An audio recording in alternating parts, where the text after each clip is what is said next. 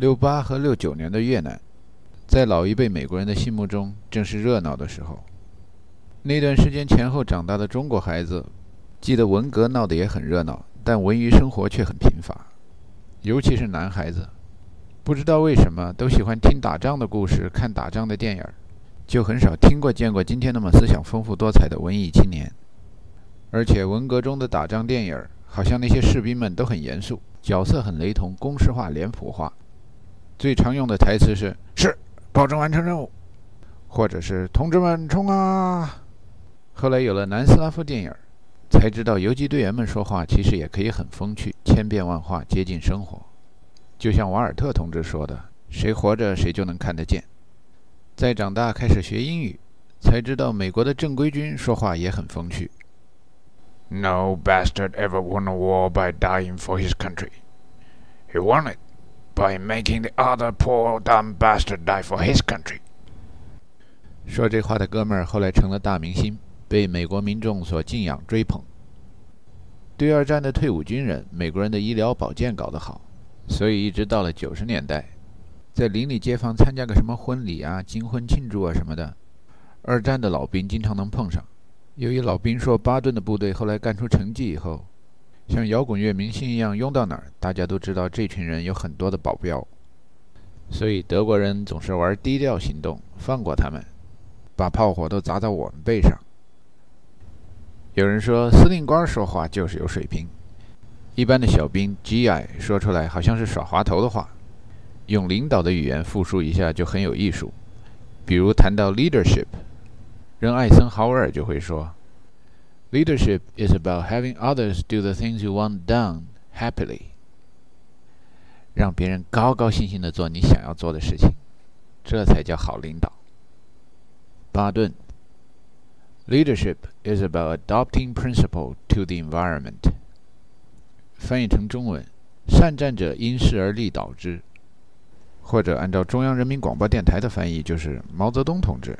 把马克思主义的普遍原理和中国革命的具体实践相结合。大宝说到他在越战中的经历，也是以笑话开头的，一点都不像黑白的文革以前的老电影。Nam is really different。越南，Vietnam，不正规的说法就叫 Nam。那儿的自然风光、风俗习惯，跟我熟悉的环境那都太不一样了。好山好水，云山雾罩。一片美丽的田园风光。我刚去的时候，看见宁静的田野里，一片男耕女织的景象。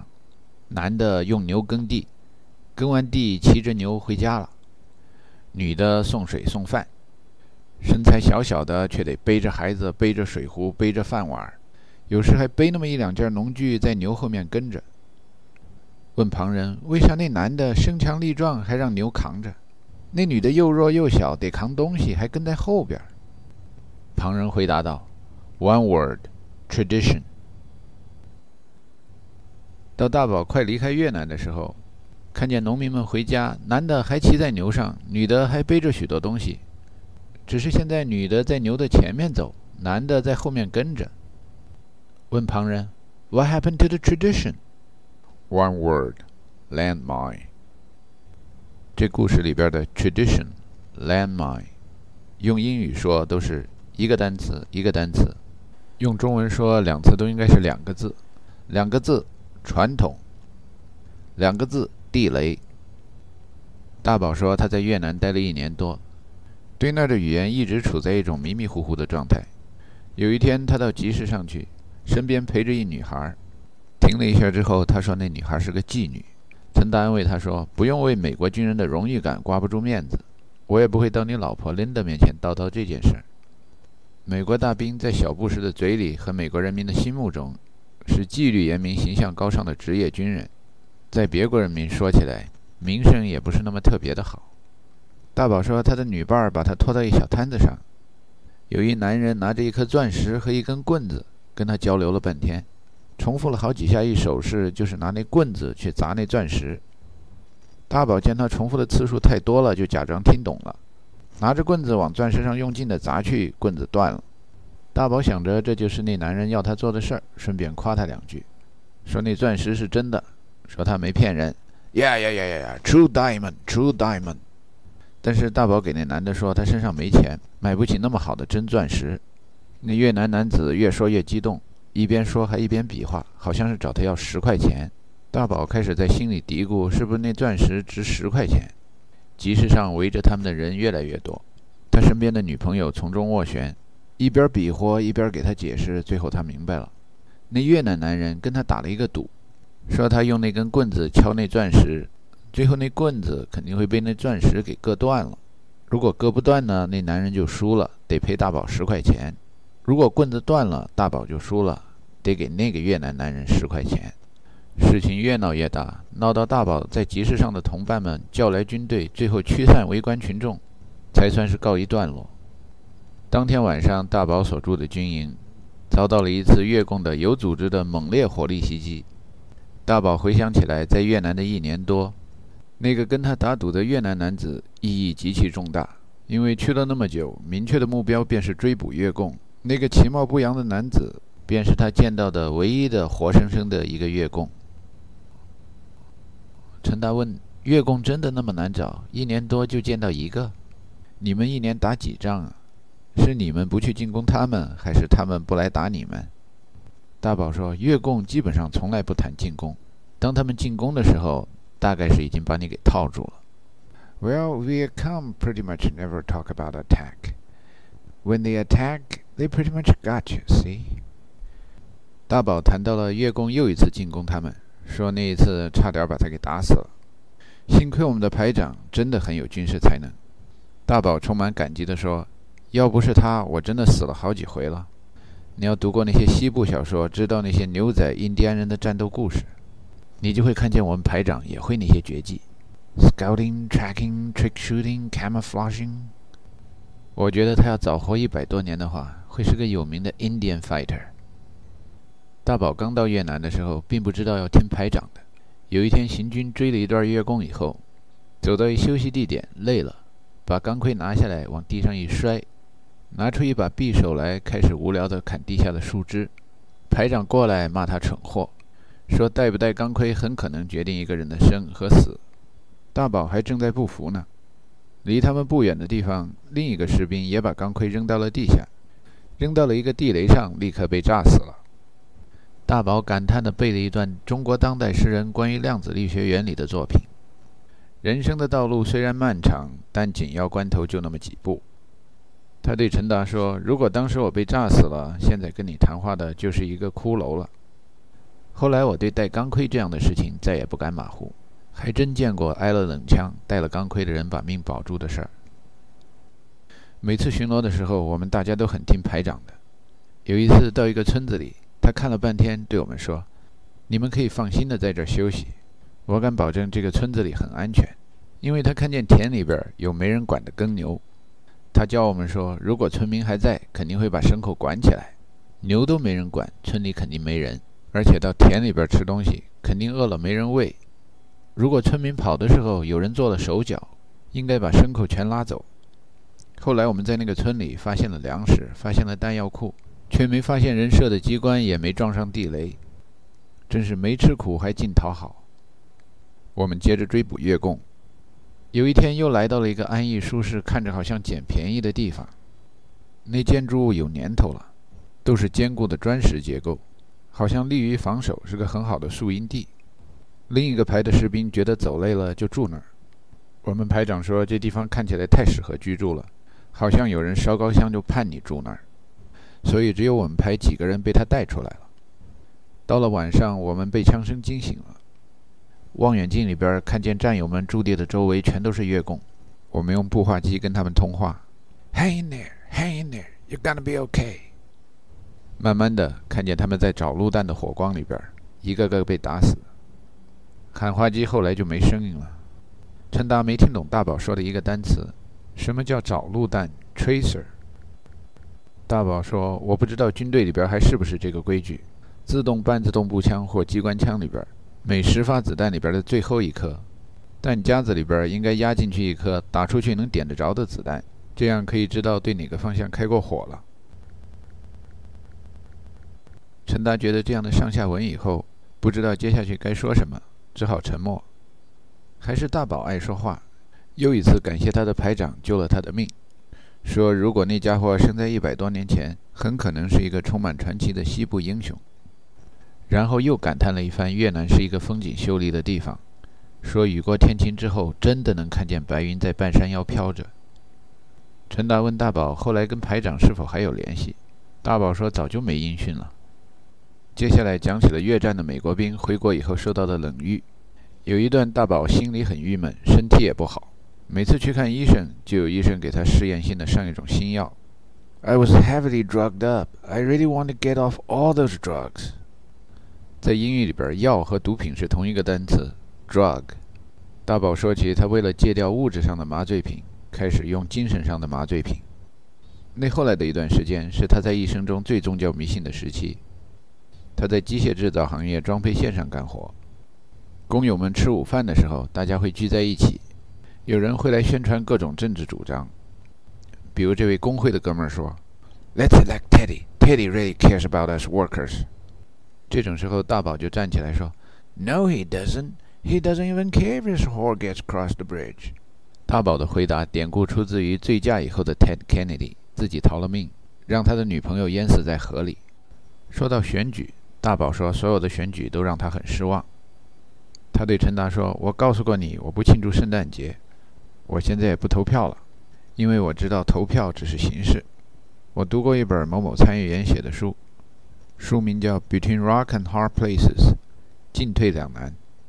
那参议员我忘了叫什么名字了。他的书里边说，社会本来就很复杂，判别什么是对，什么是错，在没有任何外界影响的情况下都很难。可是民主制度引进了一个极大的影响因素——选民。”政客们都得受选民的影响，选民里边鱼龙混杂，那做出来的决定是对还是错呢？许多时候明知是死路也得跟着。大宝接着说，七八十年代的时候有一电影，Michael Douglas 在里边演美国总统，他手下给他打电话说：“I figure out who jack up the oil price. It's the Arabs.” Michael Douglas 冷冷地回答道：“You big tool, we are the Arabs.” 在日常生活中，对对与错的标准迷茫，身心健康遭到了摧残。大宝和一些工友们组织了吃中午饭的时候学习圣经的查经班。凭着小时候浓厚的宗教熏陶和他自己都不知道有的强烈的宗教背景，大宝很快成了这种 Bible Study Group 里边的答疑老师。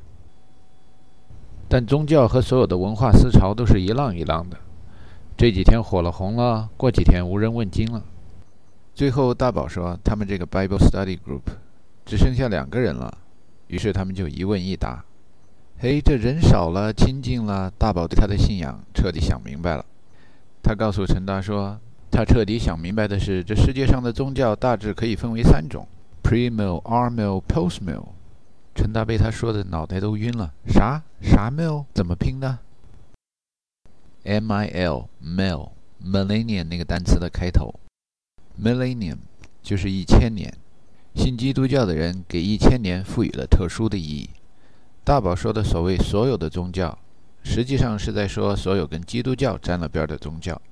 他跟许多美国白人一样，相信世界文明都源于中东附近耶路撒冷一带，向东传入印度、中国、日本，向西向南传入欧洲、非洲、美洲、大洋洲。但是跟他的乡亲们不同的地方是，大宝不相信在我们生活的年代还会有神迹发生。他说：“耶稣生活的年代，还有别的一些历史时代，那奇迹是有的。但上帝要老给我们上演奇迹，那奇迹不也就不齐了吗？那些 pre-mill 宗教支派的人，相信上帝给了人创造奇迹以后就离开了，让人自生自灭。耶稣上了十字架，为我们大家赎罪死了，然后离开我们就不管了，我们也找不到他。等到千年期限到的时候，他就回来审判我们。”所以，我们现在生活在 pre-millennium、pre-mill 这个阶段。接下去，大宝说，绝大多数人，包括我自己在内，都是 Armill people。Armill people 相信的是，耶稣上了十字架受惩罚，为我们全人类赎罪，死而复活，然后到天堂里生活去了。但是不管怎么样，以某种形式吧，他也不是完全不管我们。有的时候吧，这情况对了，条件成熟了，他也回答一下人们的祷告。关心一下公益事业，为社区做点贡献什么的。最后到千年期限到的时候，他会来审判我们，然后我们人类就完了。That's the end of the game。只有 Premill 和 Armill 信仰倾向的人，都对耶稣重新回来审判人类以后的前景没发表意见。这神把人类审判了以后要干嘛呢？那就想干嘛干嘛，何必妄加推断、揣摩圣意呢？相信 Postmill 的那群人最大的不同就在这一点上，他们也相信耶稣替大家赎罪，上了十字架死了，然后复活了，然后又走了。这千年的期限接近的时候呢，哎，人类变得越来越好，耶稣来了，审判了，把坏小子们扔地狱里去，剩下的人呢，就在千年期限以后，也就从 Post Millennium 的那个时期开始，生活在童话般的天堂里，什么都不用做就可以按需分配。陈达心里边想：这人类最高的理想都很相似，从阿贵说要什么有什么，到共产主义的各尽所能按需分配，到这 Post Mill People 的啥也不干按需分配，这美好理想里边都有那么一点少干多拿的成分。估计世界各民族各肤色的人民思想觉悟的水准应该是一样的。陈达觉得大宝分析问题没带种族主义倾向，他的三个谬论应该是很精辟、很正确的。佩服佩服高！到美国以后，听到过同事们说去这样那样的教堂，什么 Catholic、Protestant、Orthodox、Baptist、Lutheran、Presbyterian、Quaker、Jehovah Witness、Mormon，也叫什么什么的 Latter Day Saints。以前糊里糊涂的，现在一一拿出来问大宝，嘿，他还真能把人都归类存档了。既然大宝对圣经学得那么透彻，号称可以答疑。陈达就问了他一下，心中长久以来有的一个疑问：你说这圣经号称是写给全世界的，他怎么就没提到过像我们这样的东方人呢？我那么随便翻过几遍圣经，还看过别人拍的资料片儿。耶稣诞生的时候，说远方来的智者拿的也都是近距离的礼物。资料片里边说这些远方的客人来自巴比伦、波斯、埃塞俄比亚，听起来离中东没那么远，也没那么东方。大宝说：“我告诉你吧。”圣经里边提到的中国人、俄国人住的地方叫 Gog、Magog，真的，你去读读旧约，那地方神秘奇特，没多少人对之了解多少。大宝接着炫耀他在基督教国家里对犹太人的旧约超乎寻常的理解。为什么同样是信基督教的人会对审判日的解释有那么大的分歧呢？那就是因为他们读新约里边最后一章启示录的时候，读到了不同的东西。因为使徒约翰在写启示录的时候，为了避免更多的政治迫害，用的全是影射的文字，所以写的东西非常难懂。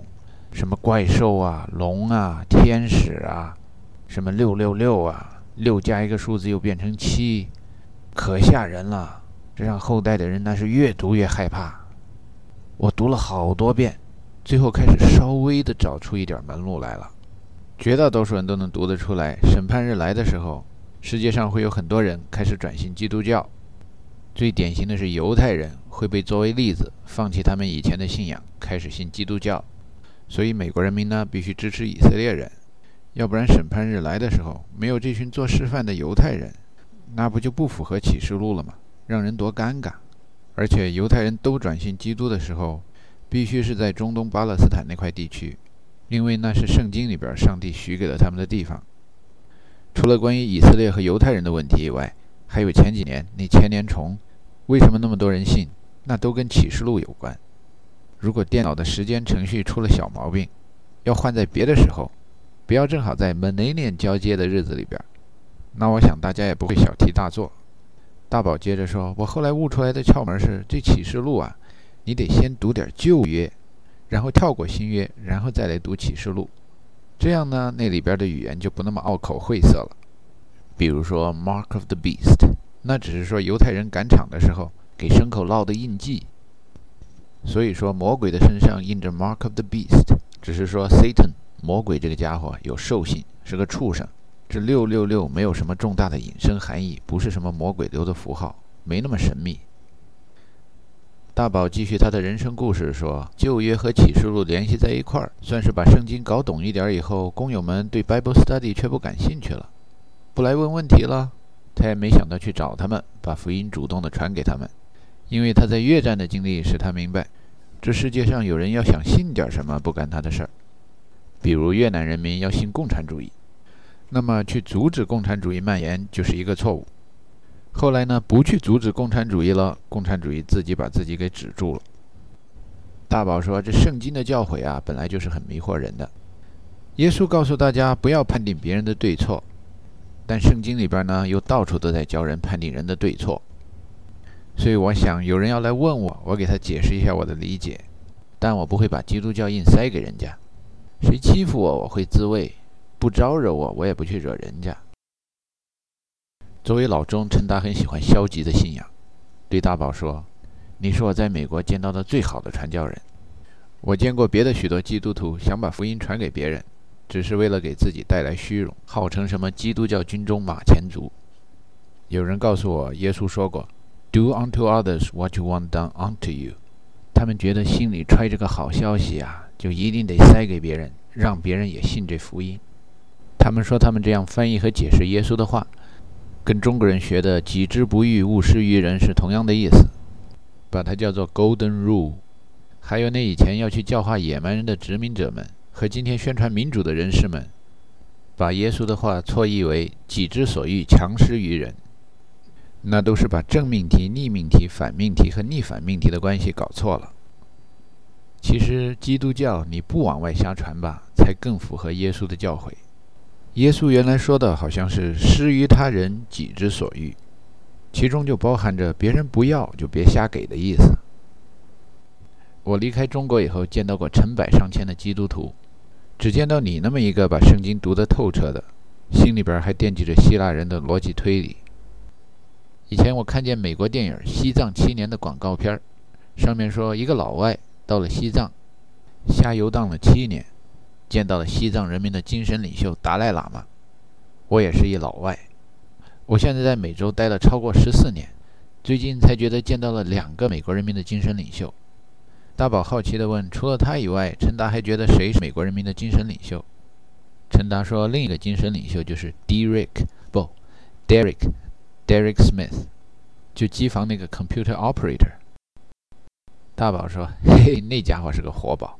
Oh, he's such a character。”大宝有一次领养了一条狗，迪瑞给大宝说：“应该给那条狗取个名字，叫 Eager。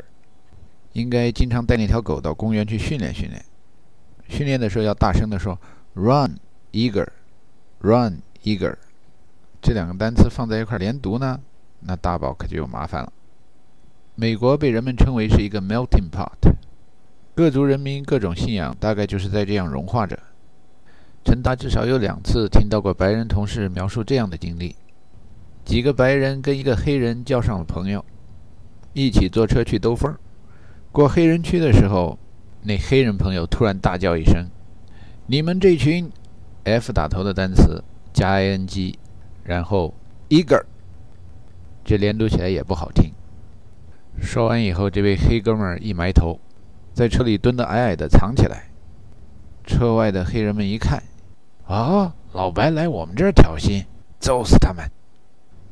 车里剩下的白人只好说：“Step on the gas, don't stop, run all the red lights, go, go, go, go, go, go, go。”